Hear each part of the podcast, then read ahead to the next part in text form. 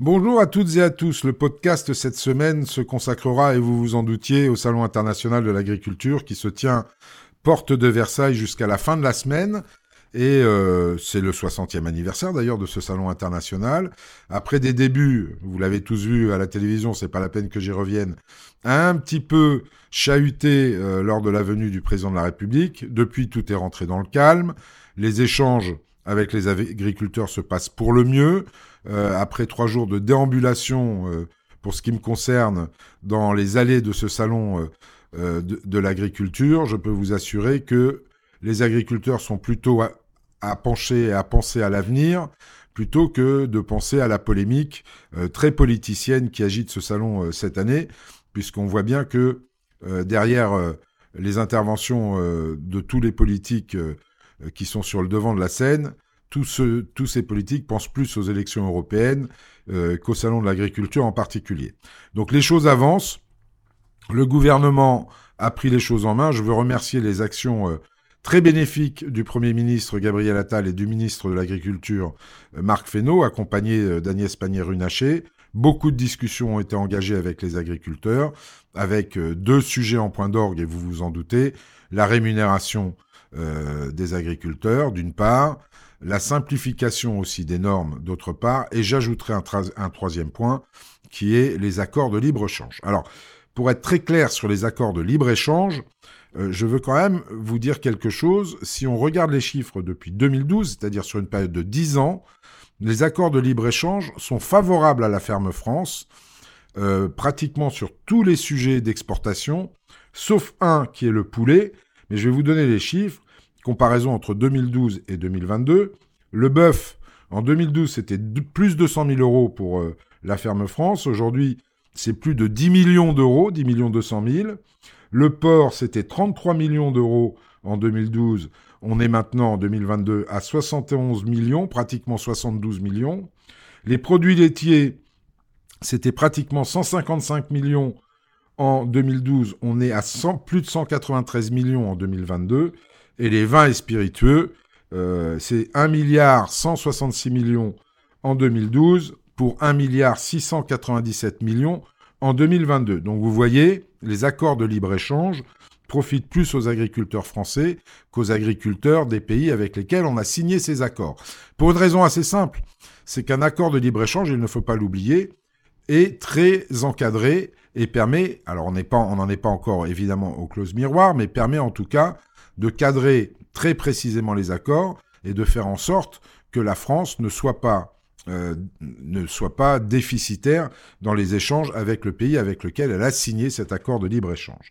Donc ça, c'était pour un petit peu balayer euh, des idées reçues qui veulent faire croire, notamment à la fois du côté de la France insoumise et du Rassemblement national, que les accords de libre-échange seraient la mort de notre agriculture bah, dans, les, dans les chiffres et dans les faits, ce n'est pas vrai.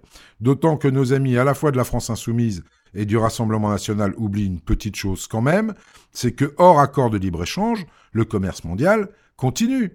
Euh, on n'a pas signé effectivement le Mercosur parce que aujourd'hui les conditions ne sont pas requises pour qu'on signe ça de manière favorable pour notre agriculture et pour l'agriculture européenne en général d'ailleurs. Donc il n'y a pas d'accord sur le Mercosur. Pour autant, euh, le commerce continue euh, selon les règles de l'Organisation mondiale du commerce, qui est moins protectrice à la fois pour nos agriculteurs et pour les consommateurs, puisqu'il ne vous aura pas échappé que depuis des années, euh, dans les restaurants qui font de la viande argentine ou dans les rodisios où vous pouvez manger de la viande brésilienne, bah, cette viande vient bien d'Amérique du Sud et non pas et non pas des fermes françaises. Donc vous voyez, il vaut mieux des accords de libre-échange très encadré, bien encadré. Il faut effectivement accélérer sur les clauses miroirs, pas seulement avec les pays en dehors de l'Europe, mais aussi avec les pays à l'intérieur de l'Europe, parce que là, il y a une concurrence déloyale. Mais ça, c'est à l'Europe de s'en occuper, et nos ministres et notre président vont tout faire, effectivement, pour que euh, ces choses-là s'améliorent. Mais il est faux de croire que les accords de libre-échange sont défavorables à la ferme France. Ce n'est en tout cas pas ce qu'il ressort des chiffres que je vous ai cité.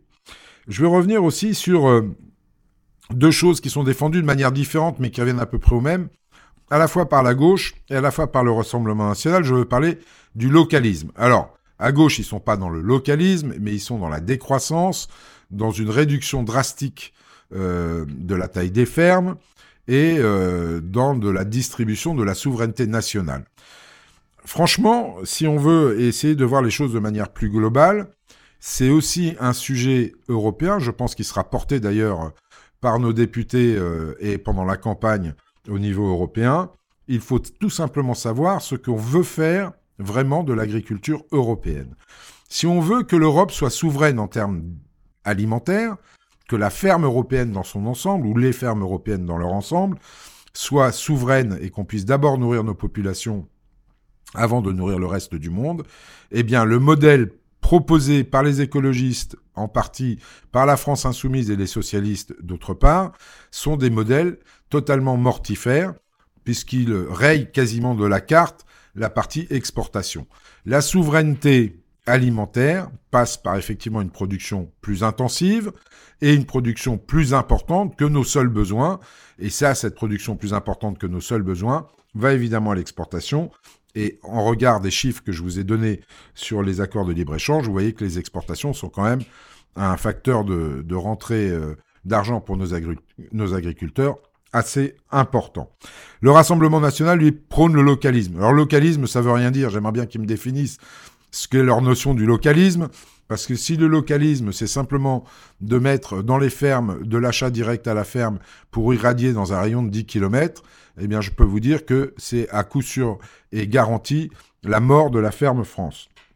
Donc voilà pour nos amis euh, du Rassemblement national, qui sont bien évidemment, enfin ils veulent le faire croire, des spécialistes de l'agriculture, mais des faux spécialistes de l'agriculture.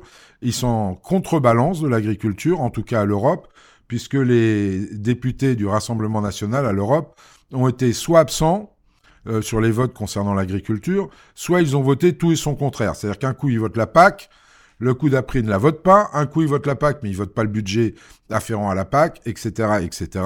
Vous voyez bien que tout cela n'est pas très sérieux. Et du coup me vient une interrogation par rapport aux événements euh, du week-end, notamment de samedi avec la venue du président et ces échauffourées qu'il y a eu bien emmenés, il faut le dire, par la coordination rurale.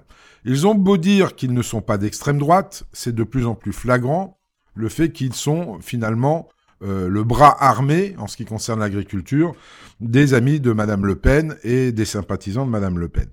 Euh, je ne vois pas après quoi ils courent, à part effectivement euh, la mort de la ferme France, mais en tout cas tout cela n'est pas très sérieux. Dans les mesures complémentaires que nous allons avoir à travailler avec les syndicats. Ça inclut la coordination rurale, malgré ce que j'ai dit, mais ça inclut aussi la coordination rurale. Nous allons effectivement travailler éventuellement sur une nouvelle loi EGalim. On verra comment on fait, mais ce coup-là, il faudra impérativement que l'État fasse appliquer la loi pour qu'on en finisse avec, euh, allez, disons-le, les lactalistes et autres bigards qui tordent le bras euh, des accords EGalim qu'on a déjà mis sur place, des deux lois Egalim qu'on a déjà mis sur place, et qui se débrouillent toujours pour euh, réduire un peu plus les rémunérations des agriculteurs. Enfin, sur le sujet euh, euh, de la ferme France, mais pas seulement pour la ferme France d'ailleurs, c'est d'une manière générale pour l'ensemble du pays, des entreprises de ce pays et des citoyens, il faut qu'on entame de manière drastique des simplifications ça et les simplifications administratives, comme les simplifications réglementaires, qu'on arrête les surtranspositions, tout ça vous le savez bien, mais ça ne concerne pas que l'agriculture, ça concerne l'ensemble des activités françaises. D'ailleurs, je tiens à vous l'annoncer, je vais euh, faire du, ce qui reste de mon mandat euh, comme priorité de m'attaquer à ces simplifications de manière à amener en bas des immeubles des choses concrètes aux gens pour qu'ils voient que l'action politique, ce n'est pas que voter des lois avec des, décrets qui mettent du temps à sortir et qui finalement font que les gens euh, ont oublié ce qu'on avait voté au moment où la loi s'applique sur le territoire. Voilà les amis, c'était un petit peu euh, ce dont je voulais vous faire part en partant du Salon international de l'agriculture. Je souhaite une excellente fin de semaine à nos amis agriculteurs qui sont maintenant sur leur rythme de croisière au salon et qui voient avec euh, bonheur et un petit peu, comment dire, de beau au cœur, toutes ces familles déambuler dans les allées, discuter avec eux, tâter le cul des vaches, comme dirait Jacques Chirac, et se, et se nourrir à tous les stands. Si vous n'y êtes pas allé encore, allez-y. C'est franchement, en ce qui concerne les salons, l'événement de l'année. Et on y circule toujours avec beaucoup de bonheur. Voilà, je vous embrasse et je vous dis à la semaine prochaine. Bye bye